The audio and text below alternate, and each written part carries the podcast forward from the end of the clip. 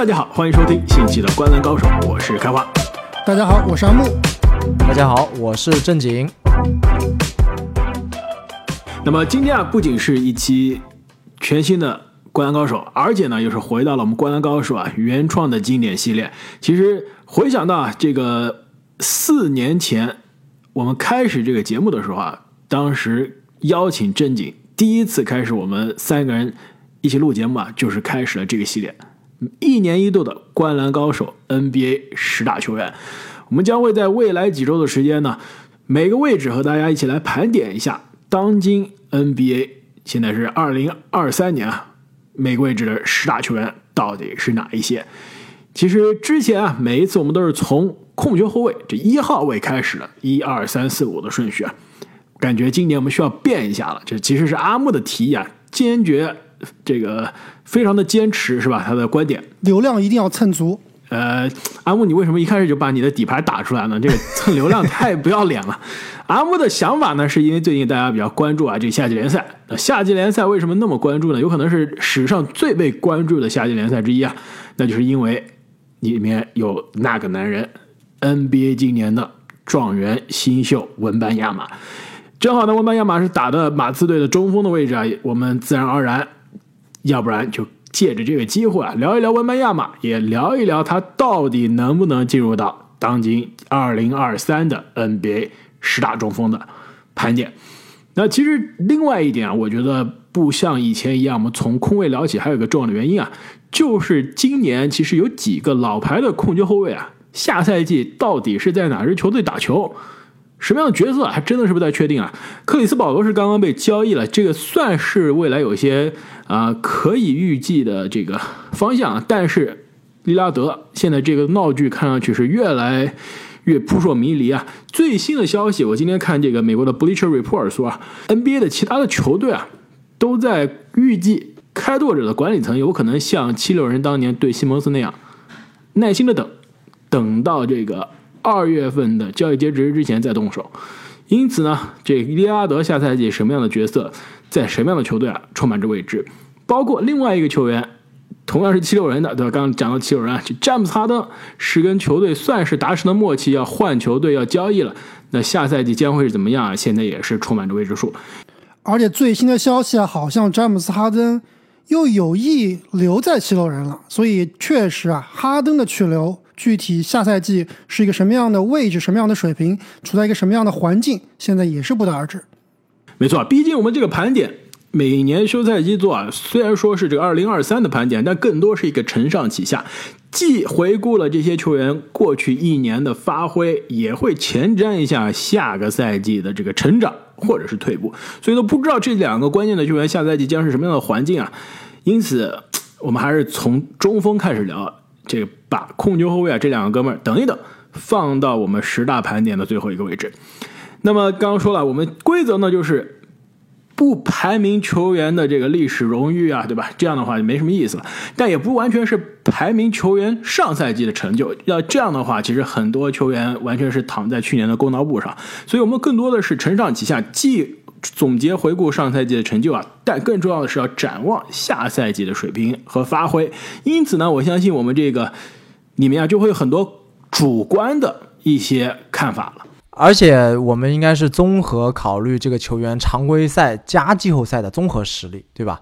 那是肯定的。对，比如说这个球员上赛季季后赛极其拉胯，那我们这个下赛季的排名肯定要打折扣的。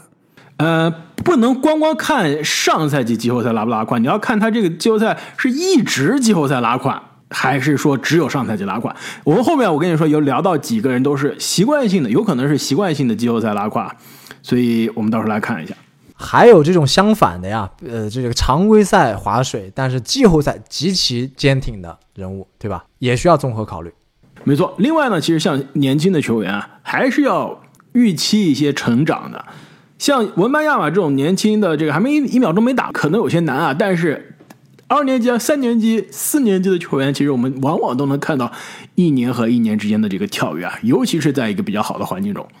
那讲完了这些规则啊，在让我们正式进入到球员的盘点之前啊，还是要提醒大家一下，其实我们季后赛总决赛的时候啊，给大家两件 NBA 的球衣抽奖，一位是。嗯，马刺的球迷选择了文班亚马的球衣啊，正好是我们今天要聊到的主角之一。另外一位中奖是当时阿木的这个倾情奉献杜兰特绝版球衣，但是这个中奖的幸运听众啊，居然一直没有回我们的私信，没有上线。对我们给了他差不多一个月的时间啊，没有理我们，所以阿木决定把这件球衣啊重新拿出来。拿出来送给拍卖我们是吧 对，另外一个幸运的听众啊，那大家想参与，其实还有机会啊。上次错过了总决赛预测，现在终于有机会了。那其实就是希望大家给我们节目啊打上一个五星的好评。无论是你以前打过了，还是没有打，一直想打，那这次机会来了。任何一个，无论你什么时候打的五星好评，我们将会在喜马拉雅平台上随机抽取一位打了五星好评的听众，从里面送出这一件杜兰特的绝版篮网的球衣。阿莫什么颜色的？黑色，哇，非常的酷。对，绝对酷。而且非常的百搭，是吧？你可以不喜欢篮网这，不喜欢这个 NBA，你穿出去都还挺潮的。没错，这黑色啊，白色是百搭的，特别是黑色，其实你做一个外搭的一个小单品啊，也是挺好的。而且这个刚刚开华说了，之前给我们评过五星好评的，也有机会来抽取这件球衣。而且特别是那些给我们评过分，但是好像评了一个四星半的，对吧？可能是因为这个我们之前吐槽过，这喜马拉雅的评分机制啊，有点反人类，是吧？这拉满很容易一不小心就拉回来了。所以啊，你就算是给我们之前打过分啊，也拜托啊回去再看一眼是不是五星好评。没错如果是打错了，或者是不是打错，如果是这个没有打满，手滑，手滑没有打满，麻烦各位还是把这个五星给打满，这样才有机会抽取我们的杜兰特绝版球衣。没错，之前其实真的就有听众啊在节目上面留言说：“哎呀，好像四星半就是我打的，但是怎么样去重新打？”那正经啊，要不要你来教一下大家？很简单啊，其实只要你进入到这个我们的主页，点这个评价，然后呢找到自己的评价，我的评价，点进去，右上角有三个点儿啊，点一下这个右上右上角，然后有个编辑，点进去之后就可以重新打分了。那么要不然这样啊，我们给大家多一点时间，就在我们刚刚说的利拉德、哈登的那一期，就十大控球后卫的那期结尾，我们会来公布最终获奖的幸运听众。所以大家差不多啊有将近一个月的时间啊来参与这一次抽奖，而且这次大家参与的球迷啊，千万要注意听自己的。注意看自己的私信啊，千万别中奖了，再错过我们的球衣。那让我们言归正传啊，进入到今天的 NBA 二零二三十大中锋的盘点。其实说是十大球员啊，但是每一次我们聊每个位置都会聊到差不多十几个球员，就是因为我们三个人呢是如何选出这十大的，是我们三个人背靠背，每个人投票选出自己的十五个。心中的十五大的球员，每个位置的十五大球员，所以最终我们看了一下我们的这个投票，一共是有十六个中锋得到了这个提名，所以说明我们心中的前十五是极度重合的。只有一个球员啊，是我和正经没有投票，是吧？没有都进入到我和正经的前十五，但是阿木硬凹进来一，己之力，一己之力。我估计啊，他这是为了圆上一期节目自己挖下来这个坑啊。阿米来说一下吧，排名第十六，多伦多猛龙刚刚续约的中锋博尔特，这个坡头哥，为什么是你的 NBA 前十五大中锋？我觉得你刚刚已经说过了，这基本上是硬凹的，其实 确实挺难的，想要进前十五。但是我觉得他这个水平就是介于十五、十六这个水平的，所以我把它放到十五，而不是十六啊，其实也是情有可原，对吧？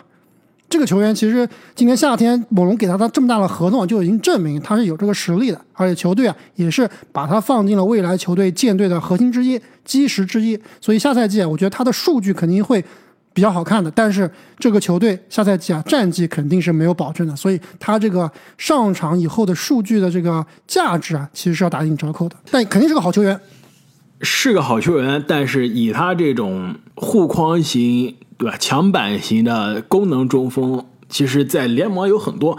就好比我们其实很多个去年二零二二我们十大中锋啊，进入到前十五，今年没有进的球员，其实很多是跟他类似的，罗伯特威廉姆斯、卡佩拉，对吧？这是非常类似的功能。包括努尔基奇，其实也是非常扎实的一个中锋，风格可能不太类似啊，但是比较扎实的中锋。所以你跟这几位比，再加上另外几个这个风格完全不像的，但是也是很有能力、很有才华。比如说年轻的有神棍，中年的有伍德，老一些的有武切维奇，都是去年的前十五啊。今年是非常遗憾没有进入到我们的提名啊。其实你要说坡头哥跟这几位比啊，我觉得是伯仲之间。我觉得强还是挺多的，很明显比刚刚你提的几位都很都强很多。呃，可能神棍哥的上限比较高啊，但是下赛季火箭其实神棍哥到底有多少机会，其实还是不好说的。因为今年夏季联赛，贾巴里史密斯打的也是非常的好，他有没有可能去顶五号位？因为其实锋火箭的锋线球员是非常非常的强，非常人才非常的多啊。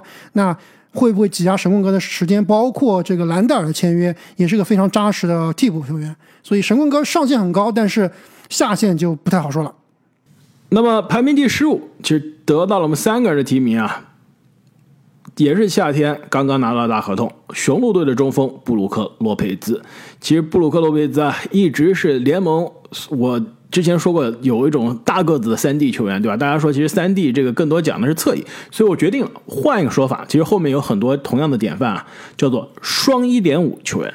什么叫双一点五？就是每场进至少一点五个三分，再盖一点五个盖帽。这个洛佩兹是这个模板呢，可以说是典范型的球员啊，每场一点七个三分球，再加上两点五个盖帽。今年啊，全联盟这样的人，你们猜有几个？双一点五，一个你说中锋还是所有球员？全联盟全联盟应该、应该又不止一个了，肯定是有五个迈尔斯特纳可能是，我觉得就两三个，不可能超过三个。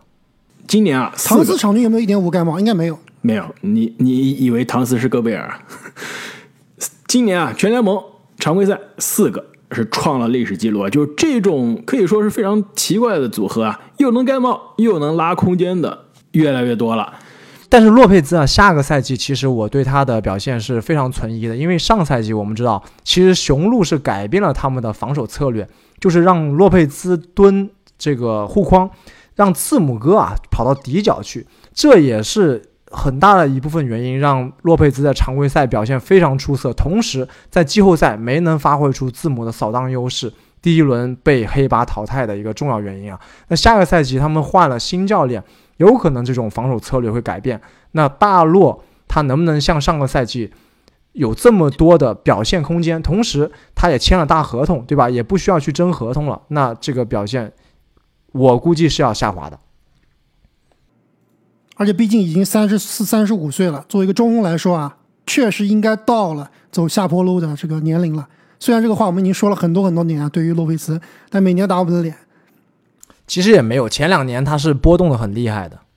但是上个赛季真的常规赛来说是无可挑剔的。但是有一说一啊，正经既然提到了这个去年的季后赛啊，我觉得洛佩兹应该是去年雄鹿全队季后赛发挥最好的人。所以我说这是因为他们防守策略导致的，教练是这么安排的。对，这样看来，我觉得我们洛佩兹排第十五啊，感感觉有点低估了，其实可以排得更前一点。排名第十四，得到了我和正经的提名啊，来自菲尼克斯太阳队的中锋德安德烈·艾顿。其实艾顿啊，在去年应该是高居我们排行榜的第六名啊。我看了一下，其实他之前每年排名都非常的高。二零二一年的时候是我们的排行榜的第中锋第五名，现在是一下子跌到了这个十名之外。阿木，你给他的评分最低，要不然你来说一下吧。对，他是甚至没有进入我的这个联盟前十五大中锋啊。其实并不是因为艾顿菜，但也是因为他菜吧。他确实是 上赛季打的还是，特别是季后赛奇菜无比，对吧？常规赛可能用起来还是不错的。但我其实觉得最主要原因没有进入我的前十五大名单，就是因为太阳队下赛季他的任务、他的角色是很边缘、很边缘的，甚至说他仍然是在一个货架上面，随时有可能被出手的，对吧？所以我觉得艾顿在于这个拥有三巨头的太阳里面啊，功能是会比之前少很多，用不着。用不着，真用不着。对，其实他的优点其实是是有些技术，对吧？有一些自己的进攻能力，一直是在这种二十加十的边缘啊。但是现在三巨头在啊，三个人的这个火力出手权都分配不了呢？比尔、布克再加杜兰特，那艾顿的这个出手的机会肯定是非常有限。其实他这位置啊，换成你说的这个波尔蒂尔、坡头哥，其实更加经济实惠。没错，对，而且呢，其实去年说到艾顿的时候，当时给他的这个问题是吧？因为我说所有的球员我都是说正面和反面。说到艾顿的时候，看听了一下去年的节目，我说了，他就是最大问题是每年季后赛都会消失。就看了一下他今年季后赛的发挥啊，真的是一年比一年差，可以说是口碑崩裂。再加上保罗离开之后啊，其实我觉得他的日子可能会更加难过的。毕竟在保罗身边，任何中锋都能打出当年就是小乔丹这种。双最佳阵容的级别，对吧？所以你离开保罗了，其实日子会更难过的。哎，那你这么一说，我们应该把这个卢尼排到前十大中锋呀？我其实还真的考虑过，如果你要是考虑季后赛发挥啊，这个卢尼肯定是要在前十五了。我认真进前考虑十五，对我也觉得其实排低了。排名第十三，其实也是一个有机会啊下赛季爆发的球员，那就是来自 篮网队的中锋尼克克拉克斯顿。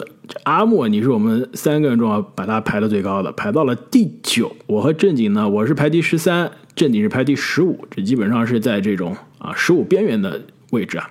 阿木，要不还是你来说一下吧？对啊，克拉克斯顿肯定是我看的最多嘛，因为毕竟是篮网球员，而且上赛季我觉得这个联盟的最佳防守阵容啊，克拉克斯顿是最大的遗珠，就他是应该要进最，佳。前二。你知道我要说另外一个人，杰登麦克丹尼尔斯，对我同意，两个人都是应该要进最佳防守阵容的。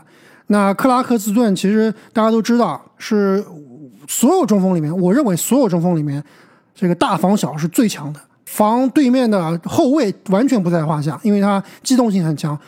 但是他的弱点呢也是比较明显，就是比较瘦弱，抢篮板球不太行，但是护框能力还是有的。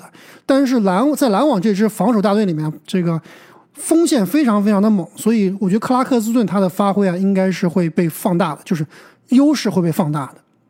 那下赛季虽然说篮网想要冲战绩比较难，但是我觉得克拉克斯顿应该会是一个怎么说呢，小爆发的一个赛季。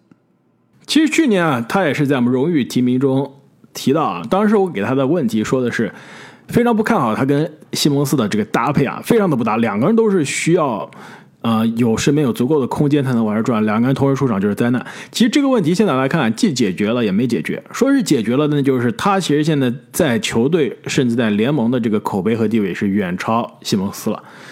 但是你说没解决吧？因为毕竟西蒙斯还在球队上，对吧？这个交易还没有达成，或者说能不能交易他，会不会交易他也不知道，所以不能说让西蒙斯不上场吧？那西蒙斯也不会说甘心打一个克拉克斯顿的这个全中锋的替补，所以这个问题既解决了也没解决啊。如果真的西蒙斯被交易走啊，换来另外一个空间型的小后卫啊，或者是传球更好的小后卫啊，我觉得克拉克斯顿真的是有机会迎来爆发的一年。对，而且我看了一下，克拉克斯顿场均盖帽在我们今天聊的所有中锋里面是排名第一的，可能是并列并列第一，对，对命中率也是所有中锋中啊，我们今天聊到的所有人中排名第三的，非常好。所以从数据上来看也是完全不虚的。对，应该是这种跑跳型的、吃饼型的中锋典范。但是能防外线的小个，机动性极强。排名第十二，我们刚刚说的流量就要来了。夏季联赛出场的两场，就已经毕业了，不打了。马刺队的中锋维克多·文班亚马。其实啊，我看了一下，我们灌篮高手啊，现在是第五年做这个每个位置的十大了。你们猜一下，之前有几个新秀在自己的新秀年能进入自己位置的前十五？应该是凤毛麟角，凤毛麟角不多，两到三个，我觉得可能都没有两到三个。一共就俩。有有有，印象肯定有有一个至少。胖虎艾顿吗？胖虎不是中锋呀，各自位置，所有位置所有位置加在一起做了第五年，现在也就除了文班亚马，也就两个人，一个是胖虎，另外一个是同届的莫南特。所以啊，你真正作为新秀能进入到自己的位置前十五啊，是非常难的。文班亚马在我看来是非常难打这个分的。你要是论他的这个才华，论他的这个天赋，论他的这个身体，真的几乎是一届就有可能。但是你看一下他的这个夏季联赛的两场比赛啊，之前我们对他的很多问题都放大了，都凸显的非常的明显。所以下赛季，如果我们是看的是下赛季开始的时候的这个球员，其实现在还有差不多两个多月的时间啊，是有足够的机会去弥补、去改善的。在我看来是充满着未知数。阿木打的是第十名，我是第十一名，正经写的是第十四名啊。这你极其不看好。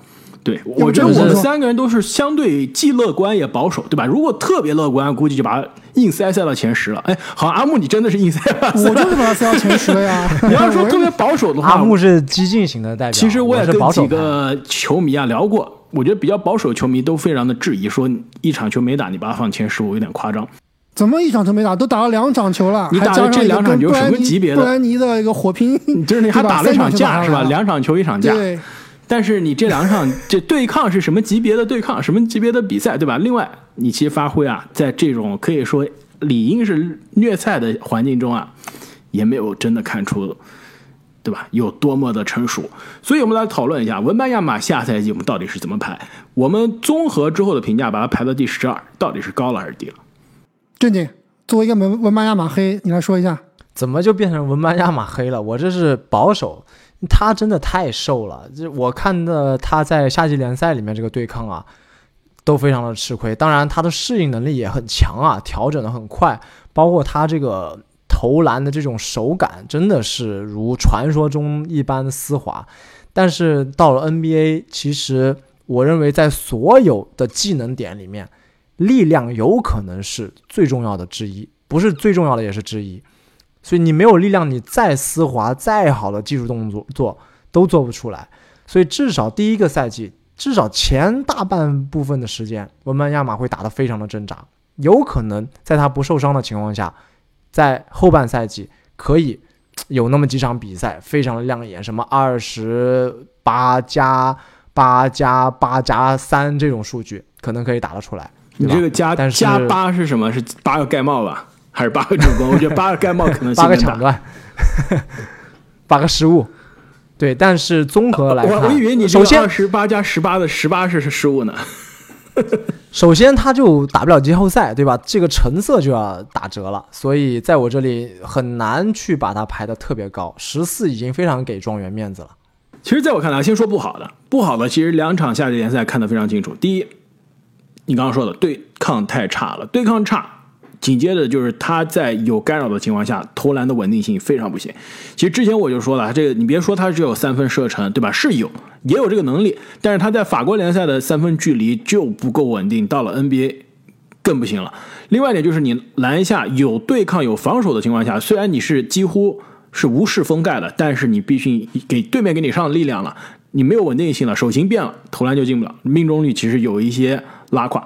另外就是这个失误了，太多次失误是，比如说对抗下，比如说你想背身运球，人家给你撤椅子，哎，你直接球没了，人家倒了，对吧？所以很多低级的非传球的失误，这些问题在我看来更多是没有适应 NBA 的节奏，是新秀会犯的问题。但是对抗力量，这真的是夏天一定要抓紧时间去吃这个牛排、吃汉堡，是吧？长长肉才行，多去健身房练一练。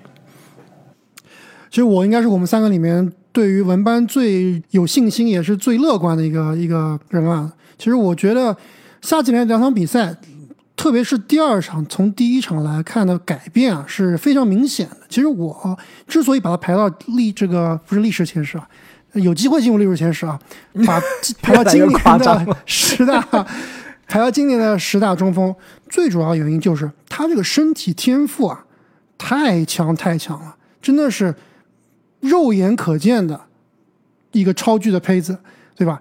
所以他他之所以，我觉得第二场跟第一场之所以有很大的进步，最主要就是因为他想的比较简单了。其实这就是我对于给他的定位啊，包括下赛季波维奇也是继续执教，而且也是跟马刺续了长约啊。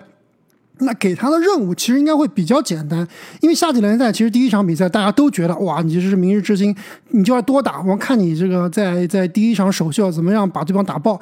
那他很有很多的压力，包括球队给他的一些安排的一些战术也是并不合理的。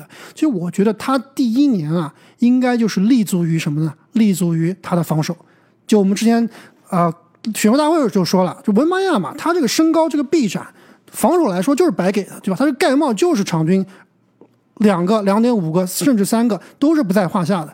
那他的用法，我觉得其实可以参考莫布利的用法，就是我更多情况下不是一个主攻手，而是我更多情况是立足于防守，我去做策应，我去做护框。那我进攻端这个马刺队虽然说不是一个现在来说不是一个强队啊，不是一个劲队，但是手上的牌也是不少的，对吧？瓦塞尔这个啊，凯尔顿·约翰逊，包括未来的这个樱木花道、索汉，都是这个身材比较强壮，也是有一定对抗的。那对于文班亚马来说是一个互补的情况，所以我觉得下赛季啊，刚刚两位说的我都同意，身体对抗需要加强，篮子需要练。但是我觉得哪怕是身体对抗没有那么强，哪怕篮子没有那么准啊，以他的身高，以他的机动性，以他的篮球智商，加上波维奇的调教，我觉得下赛季这个十大中锋根本跑不掉。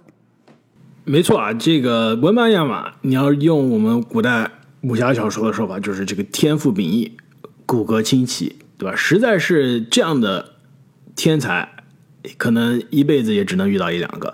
很多东西是可以教的，你包括你身体的这个肌肉，对吧？对抗你这些上力量，我们也之前不是没见过。字母哥进联盟之前和进联盟之后到底是什么样的改变？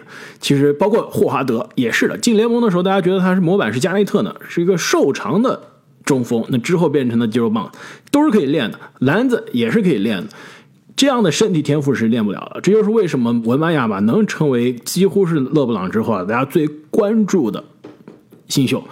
但是呢，不得不说，一场没打，还是让我有点虚，没有办法，真的是把他放在前十的中锋。但是我不排除一年看完之后，让大家有信心呢，明年我们把他在这个榜单联盟强明年就铁定前五了呀对，！放的就是几乎可以进前五的这个考虑，我是不排除的。但是你必须在 NBA 级别，不是这个拉斯维加斯夏季联赛级别啊，你要在 NBA 的级别证明给我看才行。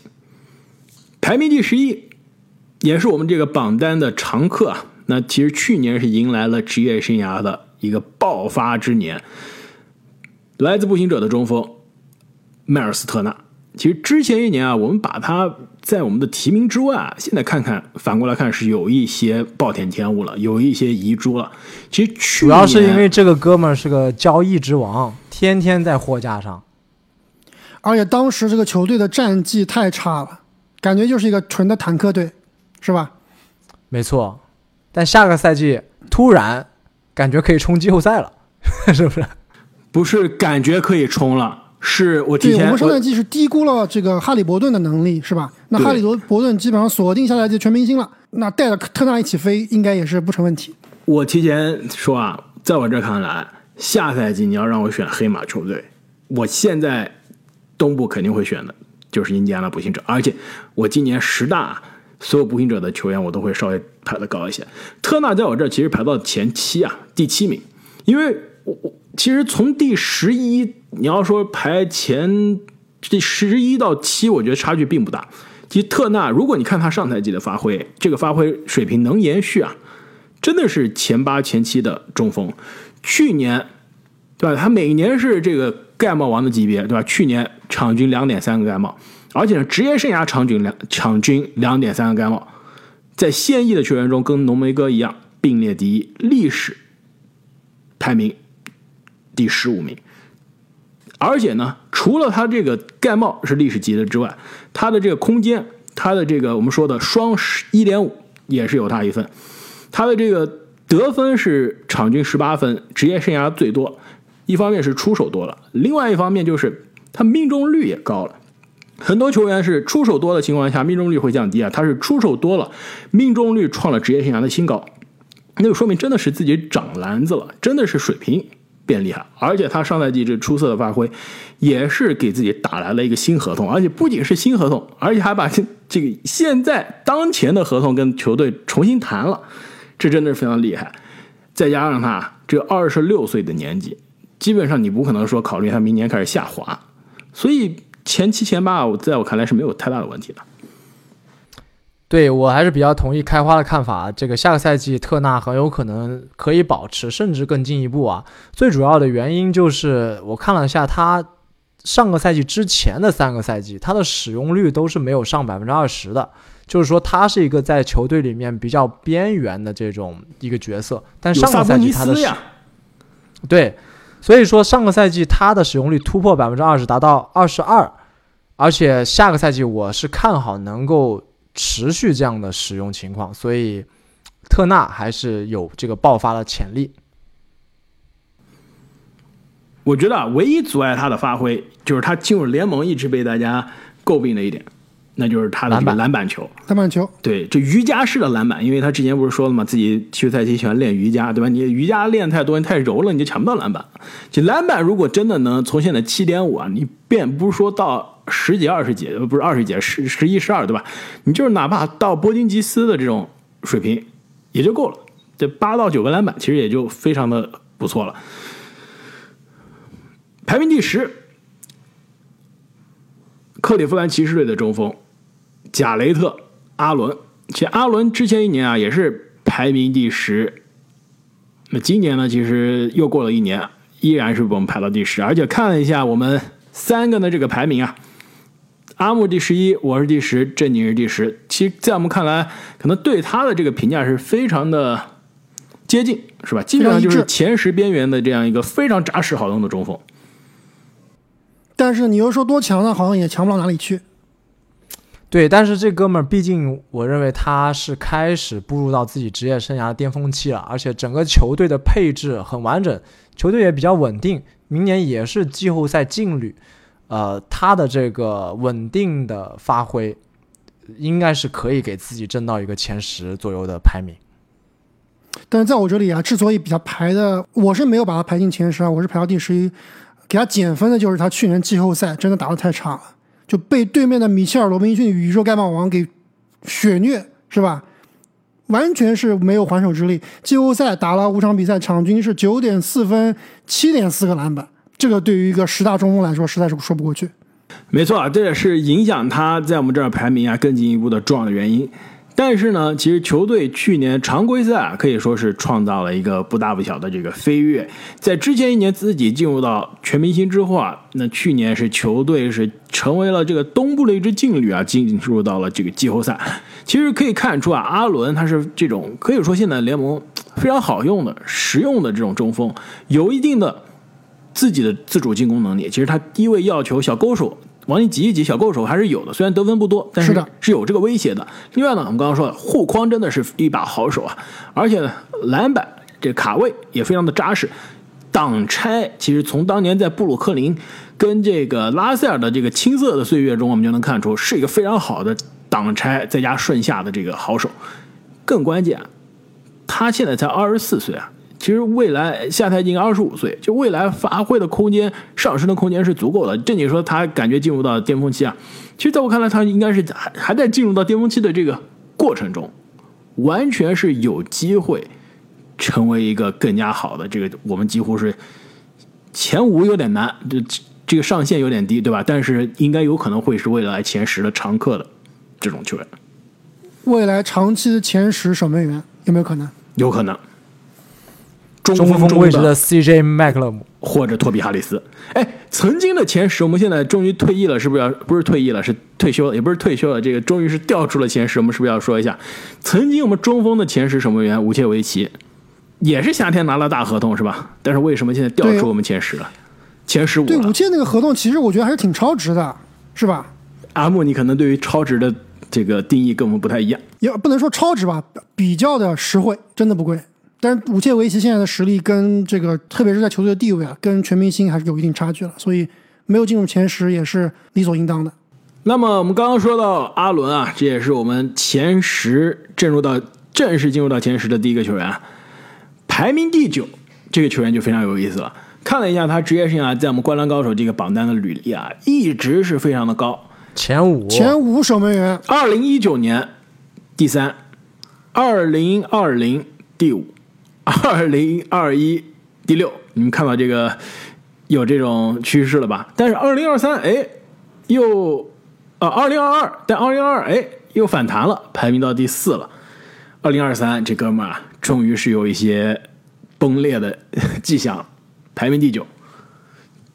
其实它的作用啊，跟阿伦真的是有些相似啊，是不是？甚至不如阿伦。更贵的阿伦。明尼苏达森林狼的中锋鲁迪戈贝尔，我觉得他其实排名第九啊，多多少少还是有一点上个赛季太令人失望的这种近期印象，加上他的这个大合同，让人感觉非常的吃亏啊。包括他这个交易，这种种因素集合在一起，我觉得还是让开花来聊，开花最了解的，这是开花的主队森林狼，对吧？我这里是觉得我没有进我的前十啊，是因为我觉得他跟唐斯就是不搭，对吧？如果下赛季这两人不拆，就他就没有前十的实力，或者没有前十的机会。你知道我是怎么排的吗？我是把他和另外一个球员并列排在一起的，就是他的这个交易对象沃克凯斯勒，然后我觉得他不如凯斯勒，所以就贴紧贴着凯斯勒放在后面。我觉得啊，戈贝尔，你你是可以质疑他的合同，你是可以质疑森林狼这个管理层可以说是犯了近十年最大的这个交易的错误之一，对吧？过度的、极其溢价的交易来了戈贝尔，但这些问题都不是我们今天排名讨论球员的这个标准啊，对吧？你排的是这个球员，不是排他的合同，也不是排他的交易筹码的价值。所以，如果你单看戈贝尔本身，他依然是联盟现在顶级的护框手，对吧？也是你确定吗？场均一点七个盖帽能进，能是联盟顶级护框吗？呃一点四个盖帽，还没有一点七个。但你对啊，我跟我你不能往告诉你啊，鲁迪戈贝尔上赛季他的盖帽在中锋里面是十名开外的。对你不能完全看盖帽的纯盖帽数据，你要看他在篮下干扰对手对手多少次投篮，这不一样的。但是你话说，而且包括我之前每年都说的嘛，他的这个挡拆的这个得分，就是通过挡拆给队友创造得分，依然是联盟的上赛季的前五。所以他这些能干的事情，包括篮板，你再怎么样跟唐斯这样一个大个子搭档，对吧？其其实篮板的机会少了很多，尤其是他的这个后场篮板的机会，很多时候是唐斯卡位去抢，所以他现在还是十一点六个篮板，所以他的护框、挡拆、篮板，你之前想要他做的这些事儿，他现在都在做，是打折了，不是之前前五的级别了。去年正你还把他放第三名呢，肯定不是了。但是你不能说惩罚他，把他放到十名之外，我觉得这是有些夸张了。你更多看的是他的合同和他的交易价值。不是开花，你刚刚也说了，这波尔蒂尔跟这个谁差不太多，是不是？你你觉得鲁迪戈贝尔比波尔蒂尔强多少？啊，还是强一点，那还是强一。你毕这个竟那么的多届威慑力最佳防守？球员呢我们之？前开玩笑说波尔说这个尤班克斯啊，底薪尤班克斯能干波尔蒂尔百分之七十五的活，我觉得波尔蒂尔能干戈贝尔百分之八十五的活。还计算题。尤班克斯能干戈戈贝尔多少的活？对，你要说。你要说能干他百分之七十，我信；百分之八十五有点夸张，对吧？你要是说这个球员拿过这个运气好拿过一次最佳防守球员，这是侥幸也就算了。但是为什么人家能拿三次最佳防守球员，对吧？难道不是因为这个犹他爵士的体系的红利吗？但是这个体系是围绕着戈贝尔的防守建立起来的呀。对，也是的，因为戈贝尔走了以后，犹他爵士的防守就好像退步很多了。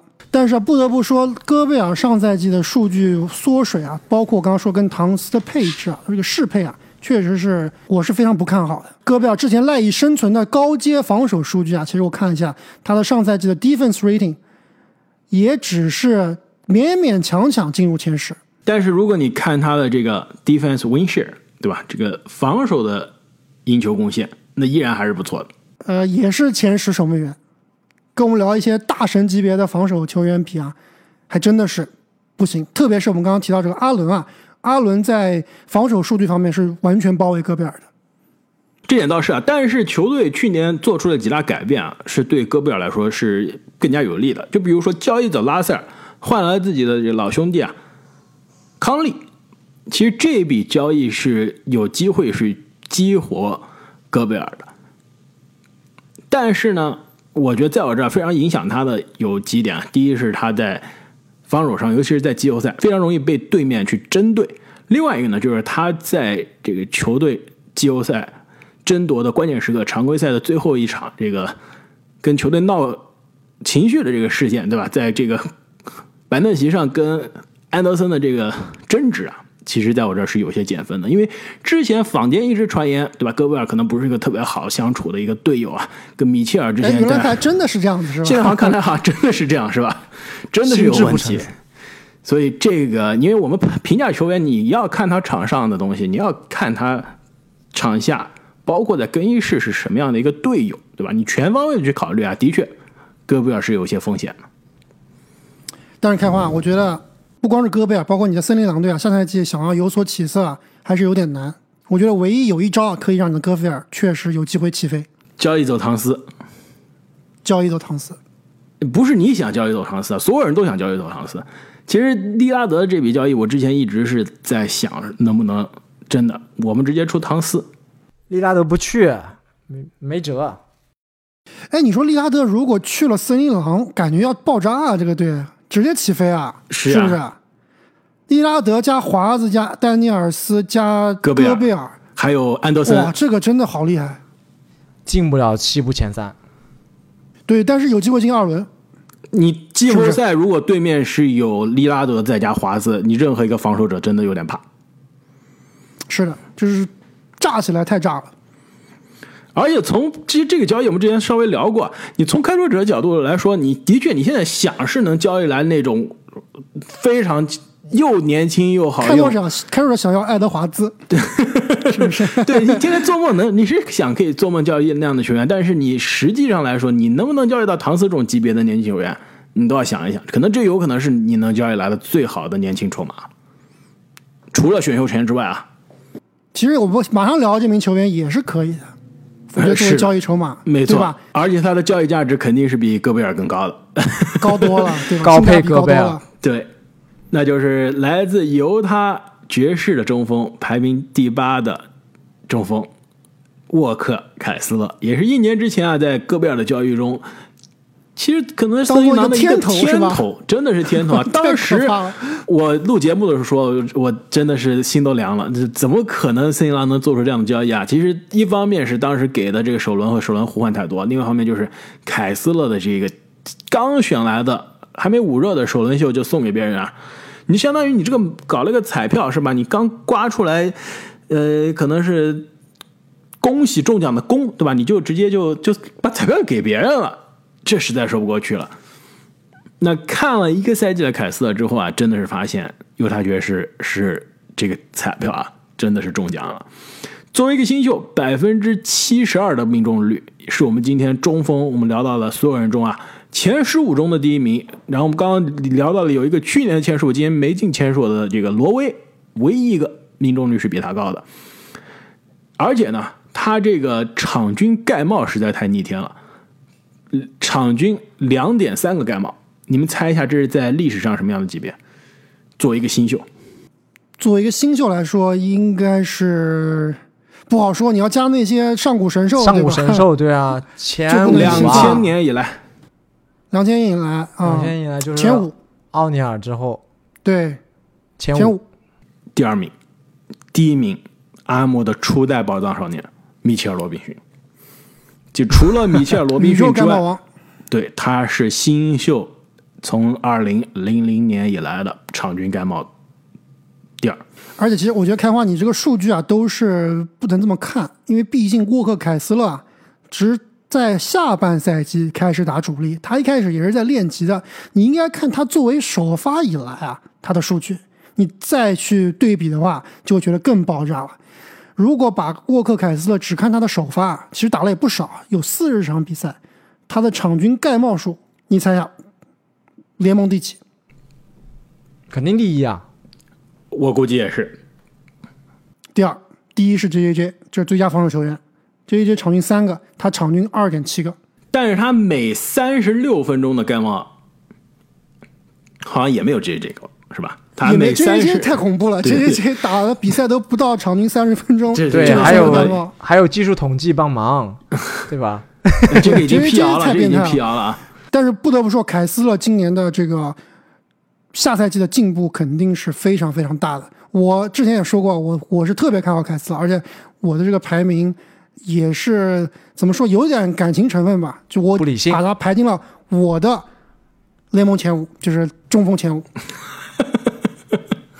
但是你想一想啊，去年有个类似的情况，同一个球队的球员，我也是把他看到是最佳爆发球员之一，也是最后拿了最佳进步球员，这个一个赛季就成名，包括进入了全明星，成了球队的一个非卖品。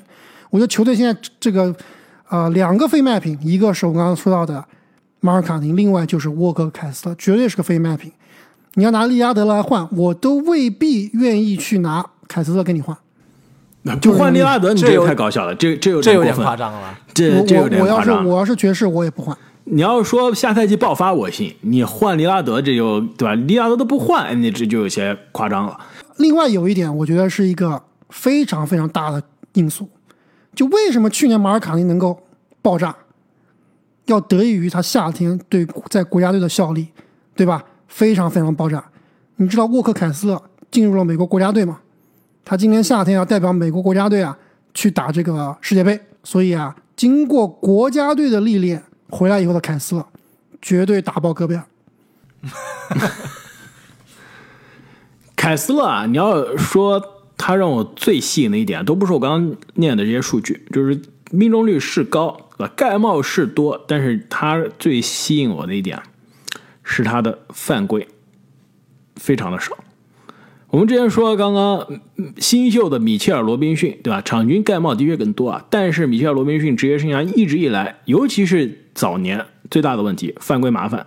他新秀的时候啊，每三十六分钟几乎是要犯满的，每三十六分钟应该是五点四还是五点七个盖帽，就基本上是接近六犯的状态。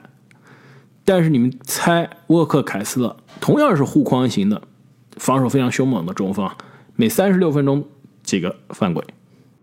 四个以下，三点六，就是他的就是犯非常的 discipline，非常的控制的非常好。其实历史上，你看这种盖帽多、封盖好，但同时犯规又少的中锋啊，都是篮球智商非常高的。而且呢，基本上都是你职业生涯打到后期才能有这样的成熟，才能有这样的判断。我什么时候去动手，什么时候不动手，什么时候去封盖，什么时候去犯规，或者什么时候不犯规。所以凯斯勒，你作为作为一个新秀，第一年就能达到这种级别，这是非常罕见的。所以既有他的身材，有他的臂展，有护框能力，又有对于比赛啊、对于犯规的这样的解读，真的是前途无量。而你刚刚说到这个命中率啊，其实你看他的进攻不光是这种吃饼啊，他是篮下的这个手是非常柔和的，还是有一定的篮下技术的。其实唯一让我比较担心的呢，就是从新秀的角度上来看呢，他已经非常不错了。但是你放到所有的中锋中比啊，你说他有一些技术是的，但还是显些显得有些粗糙啊。在场上的时候特别是投篮。对，在场上的时候，有些时候也是有很明显的这个新秀的感觉，犯了很多新秀的错误。另外就是他的这个罚球啊，实在是有一些太着急了。你说他是有有有细腻的手感，罚球是我们今天讨论的所有人中最差的，对不对？对，有点当年戈贝尔的感觉了。这比戈贝尔还差，百分之五十一点六，这已经是让庄神都感到骄傲的数据了。对，戈贝尔巅峰时期拿最佳防守球员时期，估计也就是这水平，百分之五十多、六十多。但是，毕竟年轻啊，二十一岁、二十二岁，未来是有足够的发展的机会。排名第七的中锋，哎，我们确定是聊到第七了吗？这不应该是在第五吗？阿莫，这犯了错误吧？是吧？这个排名第第八已经是联盟前五了，你第七你必须是联盟前五了吧？今年联联盟前五换人了呀，对吧？同样是白人中锋，你换了一个是吧？是的，排名第七，独角兽，波士顿凯尔特人下赛季的中锋波金吉斯，去年其实初代文班亚马 也是阿姆初代的宝藏少年啊。去年我们排名是第七，一年之后也是第七，但是他这个一年可以说是职业生涯非常重要的一年，几乎是一个十字路口走对的一年。职业生涯的爆发赛季，场均二十三点二分，职业生涯得分最多，都比之前这个进入全明星的那一年打的还要出色。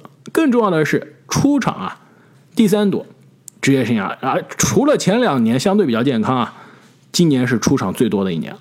所以对对波波神一直对我来说啊，在我们十大是聊了很多次，之前也写过小作文啊。非常重要的一点就是你能保持健康，就是非常大的胜利。那去年不仅打得好，自己也健康了。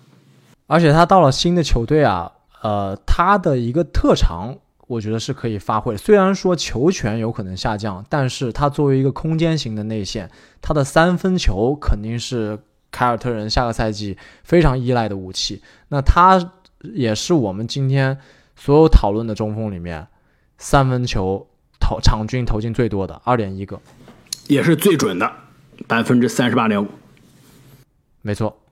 对我之所以没有把 KP 放进联盟前五例这个中锋的前五名啊，主要还是因为他去了凯尔特人，那他的这个球队的作用会被削弱，更多情况下会被当做一个角色球员来使用，而不是一个全明星球员或者说是基石球员，对吧？虽然说上赛季波神他的进攻效率，刚刚开话也说，包括得分都是历史最强。包括他的这个篮下内线的终结啊、背打能力啊，都是联盟里面名列前茅的。但下赛季呢，毕竟也来到一个争冠的、拥有这个后场双杰、拥有真正联盟前五的、用真正联盟开花心目中联盟前五的塔图姆的球队，那你的这个地位啊，肯定要下降的。所以，从一个全明星球员、球星球员变成一个角色球员，我把我觉得把 KP 排到第七啊，也是比较给他面子了。因为他下赛季的这个数据会非常缩水的。等一下，阿莫，你刚刚说他内线得分啊？之前你说过一次，我就去查了，因为我一直觉得这跟我看波神的感觉完全不一样啊。我去查了一下，他内线得分真的是越打，不是说越差，出手越来越少。在他的所有出手中啊，零到三尺的出手是百分之十六点六。我这边几个给你对比啊，一个空间型的。四五号位都不是纯中锋，西亚卡姆理解错了，他的内线得分不是篮下扣篮吃饼，他的内线得分是坐打翻身跳投勾手这样的一个内线，所谓的内线得分。呃，他这个效率其实不是不是传统意义上的这不是内线那种半截篮的距离。对，你要说的是对我说的篮下，就纯就比较类似于姚明那种进攻手段，对吧？扛扛扛然后转翻身跳投，扛扛扛特这样的。扛扛扛扛到最后还是零零到三尺的这个出手不一样的。我我跟你比较一下，这种姚明扛扛扛的这种内线，我这有个典型的例子，萨博尼斯百分之四十九点三，一半的出手是篮下，特纳炮台型的也有百分之三十点七，大洛炮台型的百分之二十八点一，就连西卡这种大前锋客串打中锋的十九点八，利拉德控球后卫吧，是天天投三分的百分之二十三点五。所以波神控球后卫就不能比了，因为他是突进去的，不一样，。对但是你波神零到三尺的出手还是太少了，百分之十六点六，这是什么级别啊？这是对吧？基本上快要到纯射手的级别了。对他现在就是个射手，包括他的中篮下终结什么的都是很少的。我刚刚说了，不是说他内线得分效率高，而是说他的这个被打、持球被打的效率是应该是仅次于约基奇的，联盟排名第二的。去上赛季，而且呢，刚刚你们说啊，这波神虽然上赛季打得好啊，下赛季真的角色是非常存疑的。在我看来，他在波士顿啊，很有可能是一个伪首发的状态，就是实际意义上的第六人，在双节不在场或者双节下一个的情况下，提供火力的一个存在。所以，虽然我非常尊敬波神上赛季的发挥啊，但不得不把他在这儿，我是我们三个中排到最低的，把他放在了第九。我觉得前十边缘真的是比较适合他下赛季的这个角色。对我跟正经都排第七啊，所以也差不太多，是吧？我估计他下赛季场均得分可能都到不了二十分。肯定到不了。如果到的话，这波士顿下赛季场均要得一百五十分了。那么不知不觉啊，聊到这边，刚刚聊到第七名，也都一个多小时了。要不然我们十大中锋的节目上半期就聊到这里，那下半期我们将会给大家带来今年的 NBA 的前六中锋的讨论。呃，再次提醒大家，如果想要获得杜兰特的绝版球衣，请大家在喜马拉雅平台上给我们打一个五星好评。如果之前已经打了五星好评的话，就可以自动参加了。我们将会在控球后卫十大的那一期给大家公布最终的幸运中奖球迷。再次感谢各位听众的支持，我们下半期再见。再见。再见。I like to be educated, but I'm so frustrated. Hello to my